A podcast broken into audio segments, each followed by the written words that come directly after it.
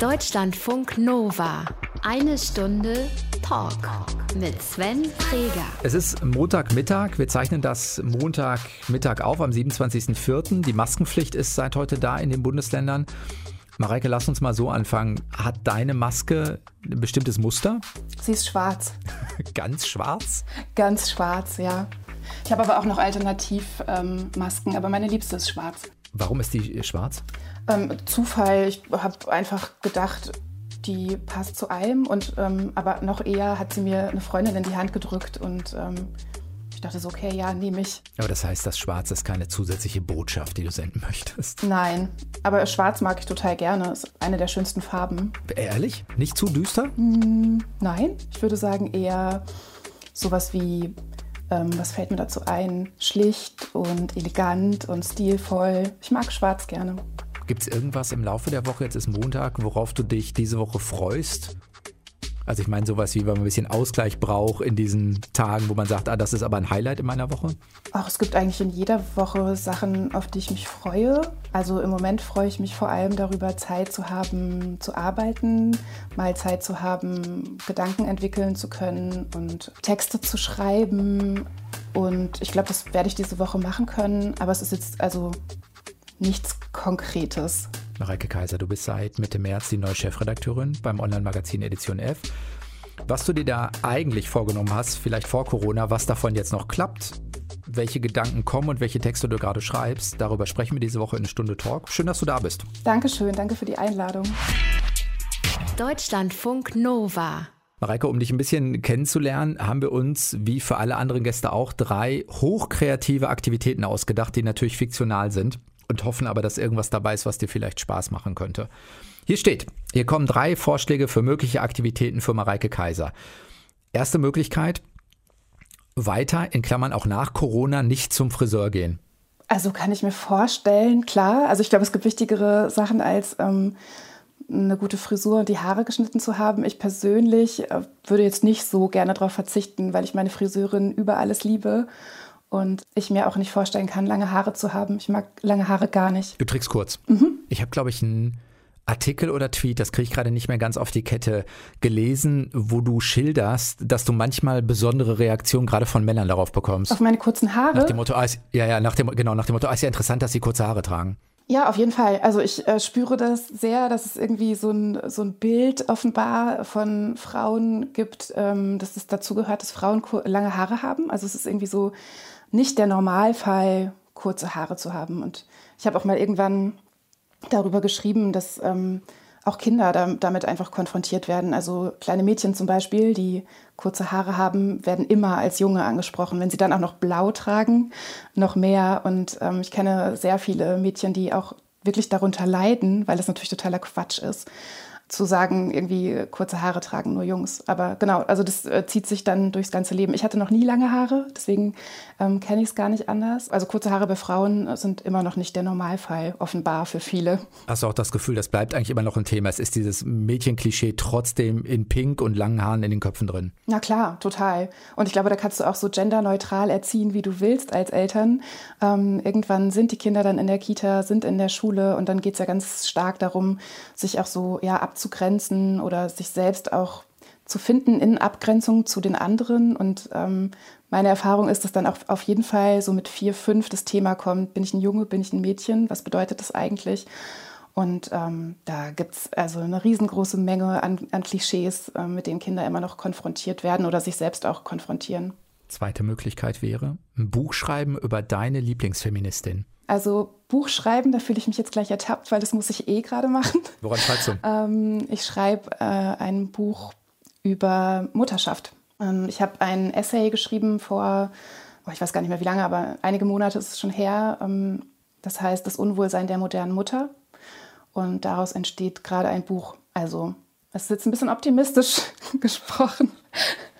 Was steht im Essay drin? Naja, also kann ich dir jetzt natürlich nicht ähm, alles verraten? Achso, doch, nee, das kann ich dir ja sagen, weil es ist ja nicht genau. Aber ein bisschen. Also es geht einfach um alle Erwartungen, die an Mütter gestellt werden und dass es eigentlich überhaupt gar nicht mach- und schaffbar ist, diese ganzen Erwartungen zu erfüllen und was für einen Druck das ausübt auf Mütter und woher der eigentlich kommt, wie der sich anfühlt und dass es eben keine, kein individuelles Erlebnis ist, sondern äh, Strukturen dahinter stehen, die ja, uns Müttern das Leben ganz schön schwer machen. Und im Buch gehe ich noch mehr darauf ein, woher das eigentlich kommt und ähm, welche Auswirkungen das auf, auf Mütter hat, aber auch auf Familien, auf Kinder, auf die ganze Gesellschaft und wenn es gut läuft, auch ähm, wie es besser werden könnte.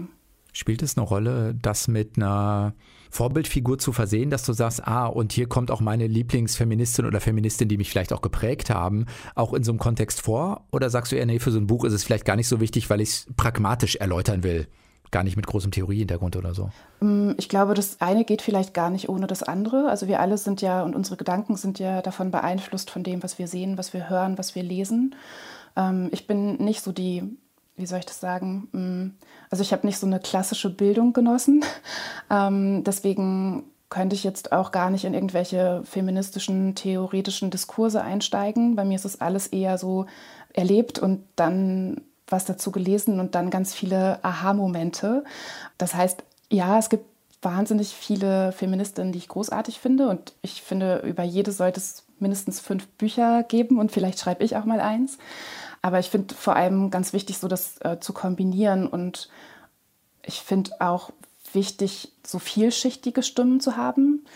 Im Feminismus geht es ja darum, dass Menschen gleichberechtigt sind, eben ähm, mit dem Merkmal Geschlecht, aber ich finde darüber hinaus geht es dann ja auch darum, dass diese vielen Stimmen und ähm, diese mit unterschiedlichen Merkmalen nochmal gehört werden. Das heißt, ich glaube, für mich wäre die allerschwierigste Entscheidung, wer das dann eigentlich sein sollte. Und ähm, vielleicht wäre das dann auch eben nicht eine Person, die sowieso schon alle kennen, sondern äh, eher eine Stimme, die sonst sehr unsichtbar ist. Das wäre mein Wunsch. Gibt es da welche, die dir im Kopf rumschwören, wo du sagst, ah, das könnte für mich jemand sein? Muss auch gar nicht historisch sein, kann ja auch eine Person im Jetzt sein, die einen inspiriert. Genau, also ich glaube, das sind bei mir auf jeden Fall Personen aus dem Jetzt. Es sind einfach äh, Freundinnen, die großartig sind, die ähm, mich zum Nachdenken bringen, die mir, also vielleicht auch manchmal mich kritisieren, mich dadurch weiterbringen oder einfach durch, durch Texte, durch Bilder, durch Videos, durch Musik äh, Dinge machen, mit mir und ähm, das sind oft nicht die, die überall vorkommen, sondern ähm, sowas passiert ja auch im Privaten oder Leute, die einfach ähm, sich irgendwie entschieden haben, ein anderes Leben zu führen als das, was so die Gesellschaftsnorm ist. Sowas finde ich ganz inspirierend. Dritte Möglichkeit wäre, eine Woche gar nichts schreiben. Kein Artikel, keine SMS, kein Insta-Post. Oh, das ist ja fies. ähm, das kann und möchte ich mir nicht vorstellen. Ich liebe Schreiben zu sehr. Echt? Ja. Weil? Ich hasse es auch, ja. ähm, also ich hasse Schreiben, aber ich liebe geschrieben haben. Also erstens ist es mein, mein Job, der mir total viel Spaß macht und gleichzeitig ist es aber auch eine Überlebensstrategie und es ist was, was mich traurig macht, wenn ich das will. Und es ist was, was mich fröhlich macht, wenn ich das will. Es ist was, was mir Mut gibt. Es ist einfach so, also ich kann mir mein Leben ohne Schreiben nicht vorstellen. Kriegst du das angesteuert, dass du sagst, ah, jetzt möchte ich mich eigentlich hinsetzen und mich freudig schreiben oder vielleicht auch melancholisch schreiben? Also kannst du so eine bewusste Emotion in dir selbst erzeugen, indem du sagst, ich schreibe jetzt? Ja, das kann ich, ja. Oder ist es eher so, dass ähm, sich irgendwas in meinem Kopf entwickelt, eine Emotion, ein Gefühl oder da ist ein Satz oder so? Ähm, und dann bewege ich das sehr lange in mir her, äh, also in mir, in meinem Kopf hin und her und dann kommt das irgendwie so raus. Es ist schwierig, solche Sachen zu beschreiben, die so ganz automatisch passieren. Aber dann ist da auf jeden Fall ein ganz starkes Gefühl. Ich hatte das letztens, da habe ich einen ähm, Brief geschrieben. Also ich schreibe bei Edition F eine Briefkolumne und ähm, in dem ersten Brief, den habe ich an mein Kind gerichtet und da ging es ja um meine Gefühle in der Corona-Krise meinem Kind gegenüber. Und ähm, das, der Brief ist aus einem sehr melancholisch-depressiven Moment entstanden. Und ähm, ich, wollte, ich wollte das spüren und spürbar machen und war halt ganz in diesem Gefühl, eigentlich so wie du das eben gerade beschrieben hast. Und mhm.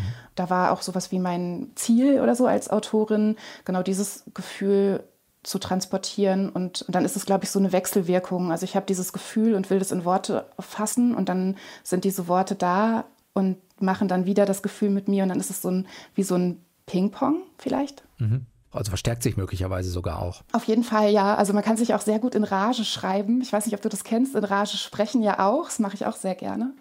Aber genau, es ist dann, es fungiert, glaube ich, schon so als Verstärker dann, ja. Wenn du dich für eins entscheiden müsstest, weiter nicht zum Friseur gehen, Buch schreiben, machst du ja jetzt gerade schon, oder die Woche gar nicht schreiben. Wofür würdest du dich entscheiden, wenn, wenn du dich für eins entscheiden müsstest gerade? Ich grüße meine Lektorin sehr und werde dieses Buch schreiben. Hast du eine Deadline? Ja, möchte ich aber nicht drüber reden. Mareike, kannst du sowas sagen, wie was dir gerade in diesen Wochen am meisten persönlich fehlt? Gibt's das? Ja, ich möchte gerne an einer Bar sitzen und Alkohol trinken und gute Musik hören und ähm, irgendwann aufstehen und tanzen, weil die Musik gut ist und irgendwann nicht alleine nach Hause gehen. Das fehlt mir. Und ähm, aber in dem Wissen, dass es natürlich ganz viele andere Leute gibt, ähm, denen ganz andere Dinge fehlen, äh, sehr viel elementarere und äh, existenziellere und äh, ja, also diesen Gedanken habe ich mir mal kurz erlaubt.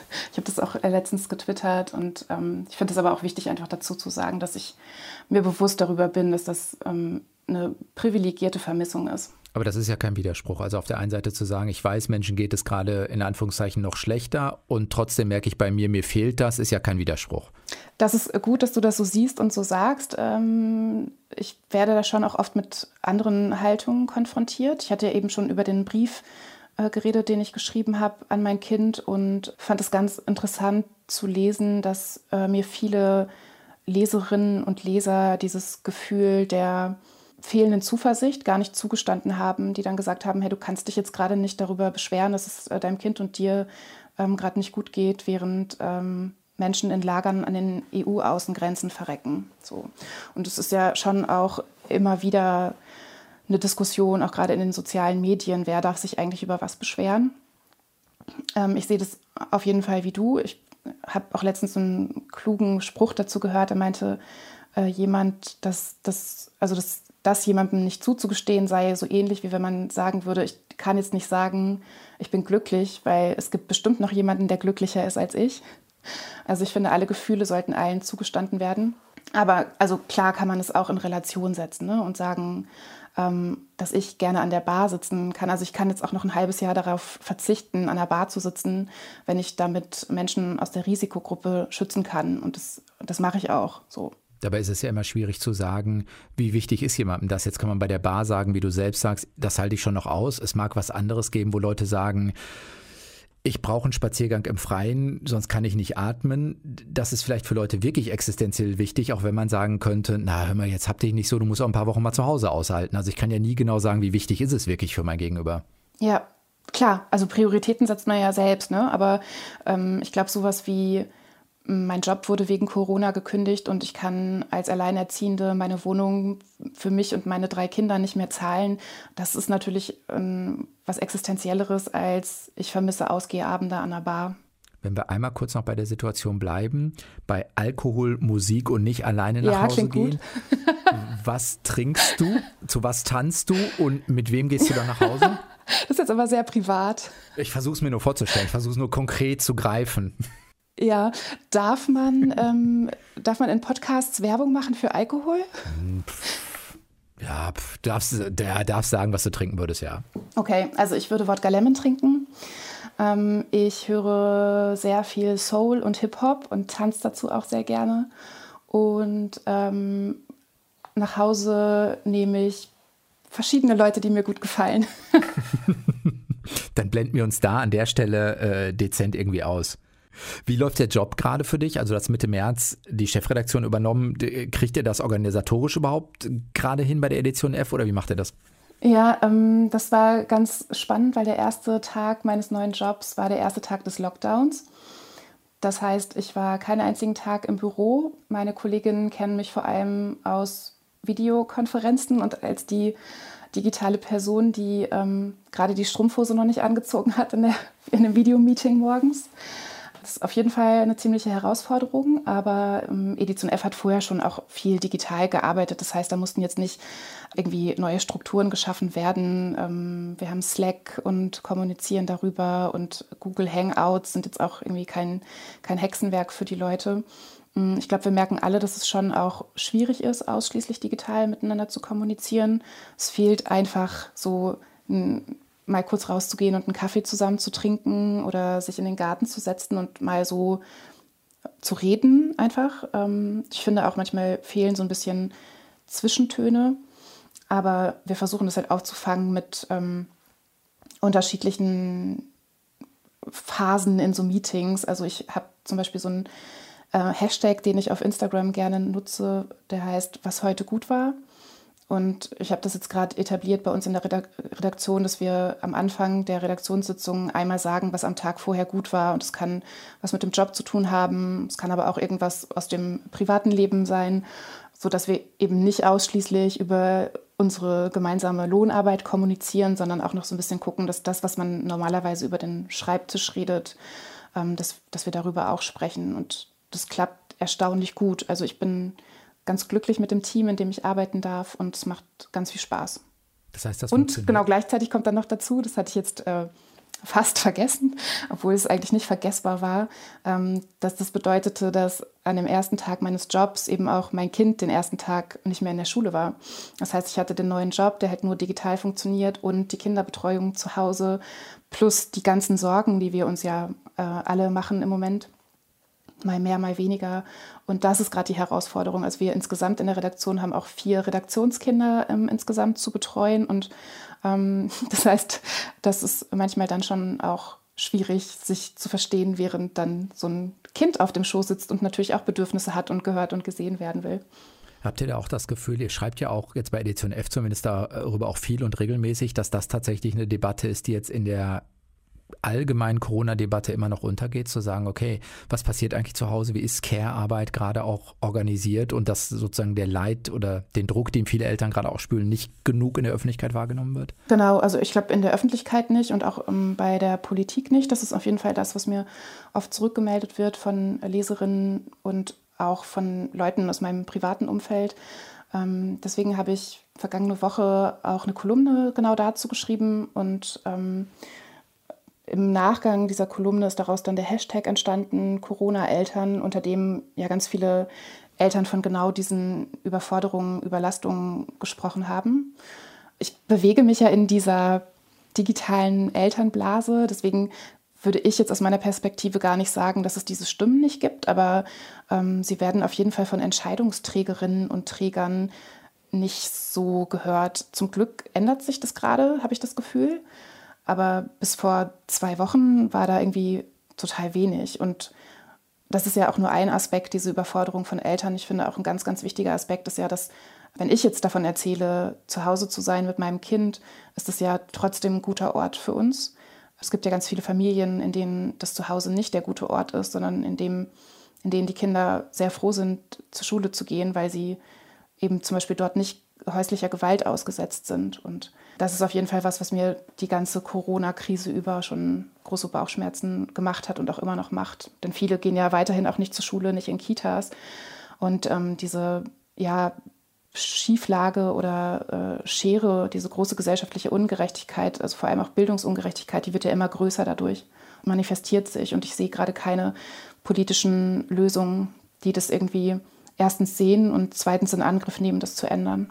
Ich habe letzte Woche mit der Asha Hidayati gesprochen, die kümmert sich als Anwältin um häusliche Gewalt, die sitzt auch in, ähm, in Berlin. Hast du denn das Gefühl, ich denke ja bei sowas immer, naja, auch PolitikerInnen sind Eltern. Also dem muss doch auch aus eigener Erfahrung mehr oder weniger klar sein, was da passiert. Oder ist das Rollenbild so antiquiert immer noch, dass da eine gewisse Lebenserfahrung in dem Bereich fehlt und deshalb nicht dran gedacht wird? Genau, das ist ja das Problem. Politiker sind ja ganz oft nicht Eltern. Politikerinnen, die auch Mütter sind, wer fällt dir ein? Das sind halt wirklich super wenig. Mir würde jetzt Annalena Baerbock äh, einfallen. Das war auch eine der wenigen, die ein sehr gutes Interview geführt hat oder äh, mit der ein gutes Interview geführt wurde zu dieser ähm, Problematik der Vereinbarkeit von äh, Sorgearbeit und Lohnarbeit ähm, in der Krise. Aber auch Väter sind ja Eltern, also auch Ja, Politik. genau, genau. Aber die meisten äh, Väter, die Politik machen, leben ja dieses alte Versorgermodell. Das sind halt die, die ähm, mit ihrem Politikerjob die Kohle nach Hause bringen und die haben halt zu Hause die Kinder und äh, die Frau, die sich um die Kinder kümmert und die Care-Arbeit übernimmt. Das ist meiner Meinung nach auch der Grund, warum es zum Beispiel immer noch das Ehegattensplitting gibt. Das halt einfach äh, ungerecht ist. Aber die Politiker, die das entscheiden müssten, dass sich das ändert, sind halt die, die davon profitieren. Vor ein paar Monaten wurde eine Politikerin aus dem, ich glaube, Sächs, der sächsische Landtag war das, rausgeschmissen, äh, weil sie mit ihrem Baby da war und es stillen wollte. Mm, es ähm, gibt ja immer noch diese Abendtermine bei Politikerinnen und Politikern. Also die klagen ja genauso darüber wie andere lohnarbeitende Eltern, dass es äh, mit Familie so gut wie gar nicht vereinbar ist. Und ich glaube, wenn du eben genau dieses alte Modell lebst, wenn du der Familienvater bist, der äh, am Wochenende mal mit den Kindern auf den Spielplatz geht und den Rest macht deine Frau, warum solltest du dann an diesen Strukturen was ändern. Also ähm, ich glaube, deswegen ist es auch einfach total wichtig, dass sich an der Repräsentation innerhalb der Politik was ändert. Und ich habe das jetzt wirklich so, ähm, als ich dazu recherchiert habe und eben auch rund um diesen Hashtag Corona-Eltern, habe ich so viel gelesen und ähm, die wirklich ja, guten Interviews dazu kamen ausschließlich von Politikerinnen, die Mütter sind. Und gleichzeitig wird es aber eben Müttern total schwer gemacht, den Weg in die Politik zu gehen. Und es ist so, es ist echt ein Kreislauf, aus dem man 2020 wirklich mal rauskommen sollte, aber ich sehe das noch nicht. Und natürlich geben dann ähm, diese Politiker auch zu einem Thema nicht die Relevanz. Ich habe jetzt gerade noch mal im Nachgang zu dem Hashtag Corona-Eltern mit ganz vielen Leuten gesprochen, die direkte Briefe an PolitikerInnen geschickt haben und da kommen wirklich haarsträubende Antworten zurück. Also ähm, zum Beispiel äh, ein parlamentarischer Staatssekretär, der einer Mutter, die von ihrer auch ähm, psychischen Überforderung geschrieben hat. Also ich verkürze das jetzt extra ein bisschen, aber so nach dem Motto, sie soll sich doch bitte nicht so anstellen. Äh, früher hätten Kinder ganz andere Dinge überstanden, äh, so dramatisch. Und das war wirklich im, im Wortlaut, so dramatisch wäre das jetzt auch nicht. Aber kann das nicht auch einfach Überforderung auf der anderen Seite sein? Also ich denke an sowas wie der parlamentarische Staatssekretär wird es nicht persönlich geschrieben haben. Da der hat es persönlich geschrieben. Ja, der hat es unterschrieben. Nee, der hat es persönlich ich. geschrieben. Nein, nein, in diesem Fall hat er es persönlich geschrieben. Ich habe auch schon Kontakt zu ihm gehabt, der hat es persönlich geschrieben. Er hat auch also ich will jetzt auch nicht äh, zu sehr ins Detail gehen, weil ich, das, weil ich die Recherche wahrscheinlich noch veröffentliche, aber der hat es so geschrieben und ich möchte dir da auch auf jeden Fall widersprechen. Das sind ja unsere VertreterInnen. Und wenn sich ähm, Menschen mit einer Überforderung, die resultiert auch daraus, dass Politik gerade nicht entsprechende Maßnahmen ähm, verabschiedet und einleitet. Wenn sich da also eine Person bei mir meldet als Politikerin, dann kann ich nicht sagen, äh, nee, das äh, ist jetzt gerade sie überdramatisieren. Vor allem, wenn diese Person auch noch schreibt von eben wirklich starken Überlastungen innerhalb der Familie. Ähm, das, also ich finde, dann muss man mindestens auch sagen, es gibt die und die Stellen zur Unterstützung. Ähm, aber das ist jetzt auch kein Einzelfall. Also mir wurden mehrere Mails schon weitergeleitet und das wiederholt sich auf jeden Fall, dass ähm, die Eltern gar nicht ernst genommen werden. Das war zum Beispiel auch eine der häufigsten Rückmeldungen zu diesem Hashtag Corona-Eltern, unter dem ganz viele Eltern auf Instagram und Twitter ihre Erfahrungen beschrieben haben. Ganz viele Leute haben sich gemeldet und gesagt, äh, danke, dass es diesen Hashtag gibt. Danke, dass äh, wir das erste Mal jetzt das Gefühl haben, gehört zu werden. Ich glaube, da ist wirklich äh, das ganz große Gefühl, wir werden alleine gelassen von den Entscheidungen und wir werden noch nicht mal bedacht. Angela Merkel zum Beispiel hat ja in einer einstündigen Pressekonferenz einen einzigen Satz zu Eltern gesagt, nämlich, dass, es, ähm, dass sie wüsste, dass es ein äh, großer Verzicht sei, so in der Art. Das heißt aber, das Problem wäre für dich auch zweischichtig. Es ist auf der einen Seite erstmal eine Wahrnehmung, eine Anerkennung, das, was du gerade auch geschildert hast, also eine, eine glaubwürdige Botschaft, wir sehen euch und eure Bedürfnisse und Probleme. Und das zweite ist dann zu sagen, okay, was braucht ihr jetzt konkret, damit es euch besser geht? Ja, also da stecken, ich, ich glaube, da stecken halt unheimlich viele äh, Ebenen drin. Ja, auch ähm, diese Ebene von äh, Repräsentation. Wer macht eigentlich Politik? Welche Stimmen werden gehört? Welche Stimmen sind marginalisiert? Ähm, es gibt ja auch unter den Eltern nochmal ganz unterschiedliche Stimmen. Das ist ein riesengroßer Unterschied, ob du hm, zu zweit als Eltern lebst, vielleicht zwei Kinder hast, beide haben ein gutes Einkommen oder ob du eine alleinerziehende äh, Person bist mit ähm, zwei Kindern und eins davon ist vielleicht auch noch, hat eine Behinderung, ist pflegebedürftig. Also das äh, ist ja wirklich immer so die Frage, wer wird eigentlich gehört und für wen wird Politik gemacht. Und die, die das dringend bräuchten und die dringend gehört werden müssten, sind halt überhaupt nicht repräsentiert in der Politik. Hast du das Gefühl, die Krise sorgt in Anführungszeichen jetzt nochmal dafür, dass sowas nochmal stärker sichtbar wird, weil man es daran auch klar festmachen kann? Ich glaube, so eine Krise polarisiert einfach alles und ähm, spitzt es nochmal zu. Die, den Menschen, denen es vorher schlecht ging, geht es jetzt noch schlechter. Und ich glaube, die, denen es vorher gut ging, ähm, die kommen auch ganz gut durch die Krise. Also natürlich macht es ja auch einen ganz äh, großen Unterschied, ob du irgendwie die ähm, Homeoffice-Tage zu Hause auf deiner Terrasse oder auf deinem Balkon verbringen kannst und dir mit deinem Partner, also der eine arbeitet dann vielleicht auf dem Balkon, der andere auf der Terrasse oder du sitzt halt mit einer fünfköpfigen Familie auf 40 Quadratmetern fest und kannst deinen, deinen Kindern vielleicht auch äh, überhaupt gar nicht Dinge erklären, die du, äh, die oder noch nicht mal die Arbeitsblätter verstehen, vielleicht die aus der Schule kommen. Also ich glaube, das äh, verstärkt einfach alles, was vorher da war und ähm, wäre auch ein, ein guter Raum, darauf nochmal mehr aufmerksam zu machen, was auch, glaube ich, medial ganz langsam passiert. Und ich finde, das ist aber auf jeden Fall auch wirklich wichtig, dass man diesen Punkt jetzt nutzt, um langfristig Dinge zu ändern, die halt schon ganz lange einfach auch nicht mehr tragbar sind für unsere Gesellschaft. Könntest du jetzt, nachdem du mit Hashtag Corona-Eltern dich die letzten Tage sehr intensiv beschäftigt hast, sagen, was sind die sinnvollsten Jetzt-Maßnahmen? Was muss es jetzt geben, damit den Eltern geholfen wird? Ich würde mal so ein bisschen diplomatisch äh, antworten, wie äh, zum Beispiel Herr Drosten oder so. Denn klar, also ich habe ich hab ja meine Perspektive und ich sehe viele Dinge und ich habe auch viele Ideen und manchmal vielleicht auch Lösungsvorschläge, aber natürlich bin ich jetzt nicht die Person, die alles äh, mit und gegeneinander abwägt und sagt so, ähm, das ist jetzt der richtige Weg für alle, das kann und will ich gar nicht. Ich bin Journalistin, ich beobachte, ich recherchiere, ich mache mir Gedanken. Manchmal sind sie gut, manchmal mittel. Ähm, ich habe Ideen, aber ähm, also finde das eben auch ganz wichtig, dass es natürlich auch eine riesengroße Herausforderung ist, sich jetzt zu überlegen, wie geht es weiter. Eine meiner Ideen ist nicht nur jetzt in der Krise, sondern war es schon vorher, aber jetzt noch mehr, ist das äh, bedingungslose Grundeinkommen. Ich äh, finde schon immer, dass es äh, eine gute Idee wäre, das durchzusetzen und finde das jetzt noch mehr. Weil du einfach sagst, damit nimmt es Druck in Anführungszeichen aus dem System. Genau, total. Also ich würde, glaube ich, ich würde für sowas plädieren wie ein bedingungsloses Krisengeld, das für alle da ist. Ich habe mich auch letztens mit Lars Klingbeil darüber gestritten im, im Zug von ähm, Hashtag Corona-Eltern habe ich mit dem ähm, ein Interview geführt und wir haben uns über das äh, Grundeinkommen gestritten und äh, er hat dann eben gleich die Position eingenommen, die dann immer alle einnehmen, die dagegen sind, die dann sagen, ja, aber also erstens, ich brauche das nicht ähm, und zweitens, es wird dann Leute geben, die das ausnutzen. Und ich glaube aber, dass das wirklich in so einer Krise, ich glaube auch darüber hinaus, aber vor allem jetzt in so einer Krise wirklich zu verantworten ist, dass es Menschen gibt, die das ausnutzen. Es war jetzt so ähnlich bei dieser ähm, Soforthilfe für Solo-Selbstständige. Und da gab es dann eben auch Stimmen, die dann gesagt haben, was, das kann man jetzt so einfach bekommen und dann werden es Leute ausnutzen. Ja, das werden Leute ausnutzen, aber ich glaube, so what? Ich glaube, dass es total wichtig ist, dass es alle Menschen erreicht, die es brauchen. Und so würde man sicher gehen, dass es alle Menschen erreicht, die es brauchen. Und ich glaube auch, dass Krisen wie diese, und also wir alle haben sowas ja noch nicht erlebt, ähm, dass es da auch ganz wichtig ist, kreativ zu denken und äh, neu zu denken und wirklich ganz neue Ideen zu, zu entwickeln und ähm, auch politisch neue Wege zu gehen. Ich fand es tatsächlich gut mit dieser Soforthilfe, weil alle ja auch dann gesagt haben, so, wow, so unbürokratisch kann es sein. Ja, kann es, ne? Das sind wir ja gar nicht so gewöhnt. Und ähm, Ganz oft hat es auch gute Gründe, warum Dinge dann so durch mehrere bürokratische Stufen gehen.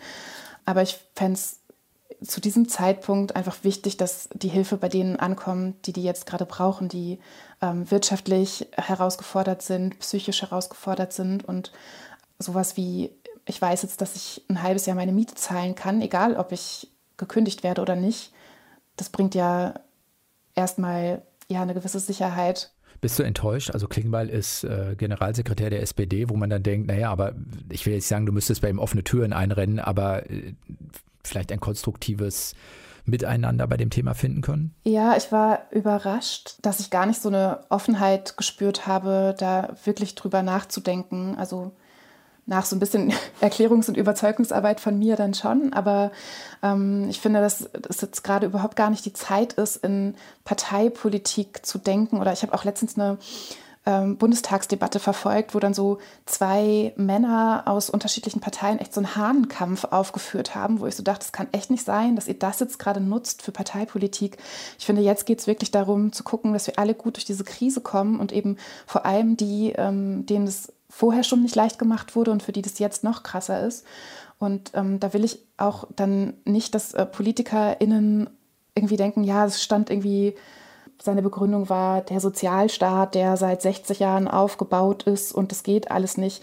Ich will echt, dass da jetzt gerade anders gedacht wird und dass da offener gedacht wird und ähm, klingt jetzt so ein bisschen abgelutscht, aber dass halt wirklich an Menschen gedacht wird und dann nicht an Politik und irgendwelche Machtspielchen. Aber wie kriegst du es oder wie geht das dann perspektivisch zu sagen, es kommen genau die Stimmen, die das transportieren, auch in die Politik, weil das sind momentan nicht die, die in der Politik, glaube ich, Karriere machen. Also das System mhm. erzeugt ja mit dieser differenzierten Sichtweise nicht unbedingt, dass man dann auch an Positionen, ich sag mal, gespült wird, wo man es dann auch wieder beeinflussen kann. Das ist ja ein sehr mühseliger Weg.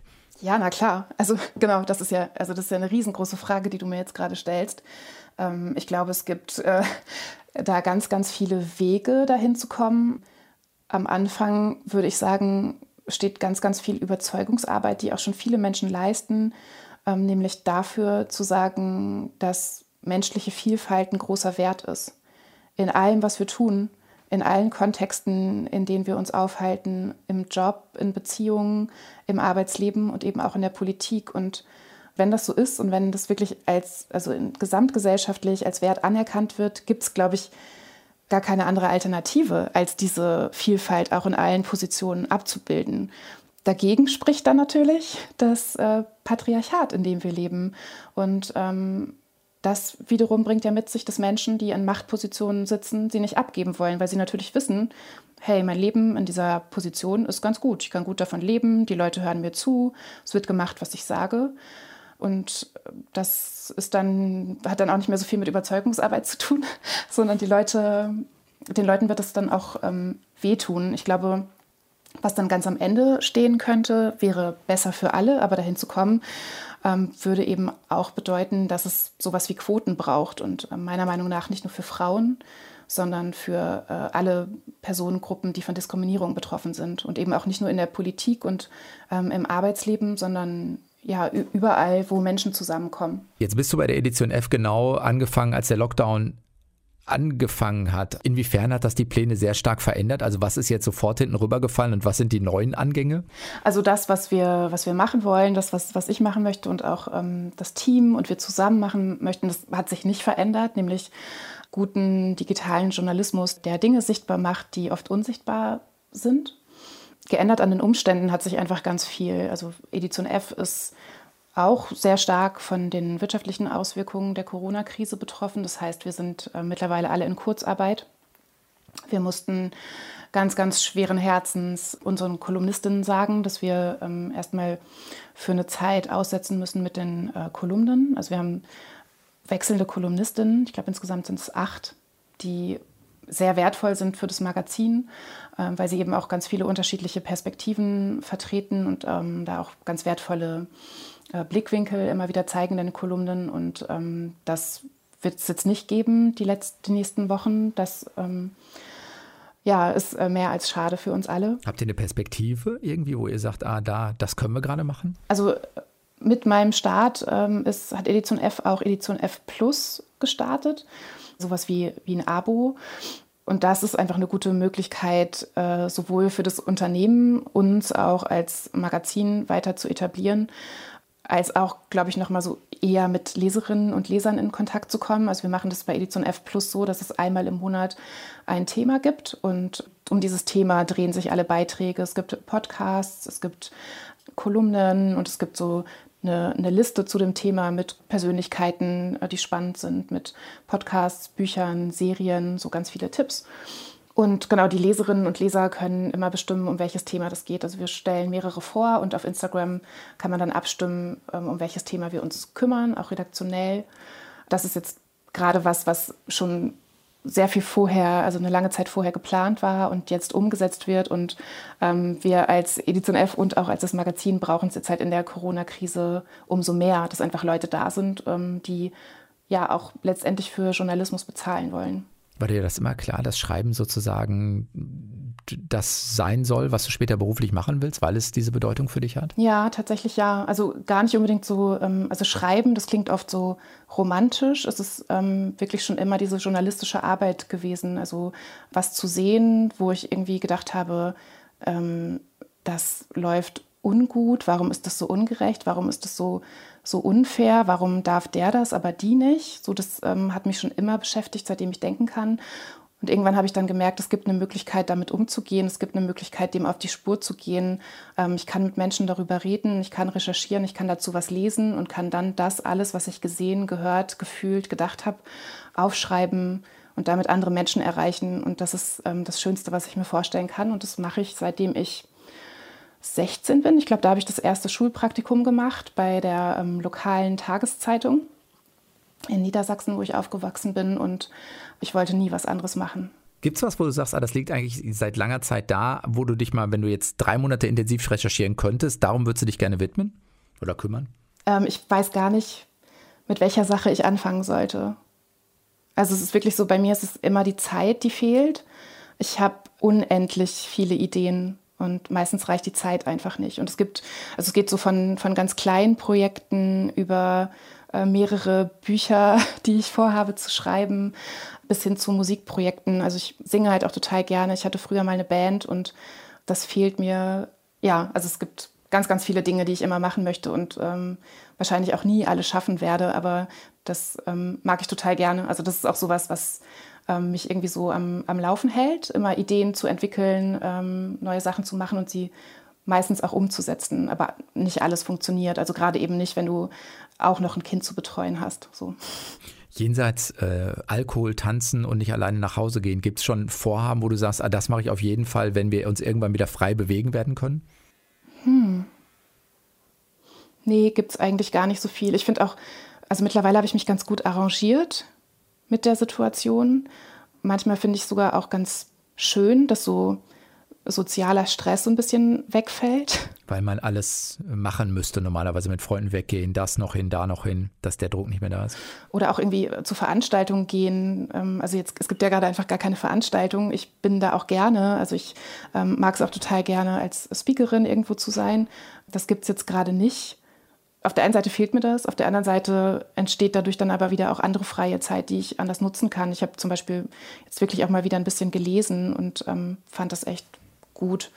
Nee, es gibt eigentlich nicht so viel. Also es ist wirklich eher, hat es was mit sozialen Kontakten zu tun. Ich freue mich wirklich sehr darauf, wieder Freundinnen zu treffen und die einfach ganz doll in den Arm zu nehmen. so was. Sagt Mareike Kaiser. Seit Mitte März Chefredakteurin bei der Edition F und war diese Woche zu Gast in Deutschlandfunk Nova eine Stunde Talk. Vielen Dank. Ich danke dir. Sehr gerne. Und ich bin nächste Woche wieder da. Sven Präger, macht's gut. Ciao. Deutschlandfunk Nova. Eine Stunde Talk. Jeden Mittwoch um 20 Uhr. Mehr auf deutschlandfunknova.de.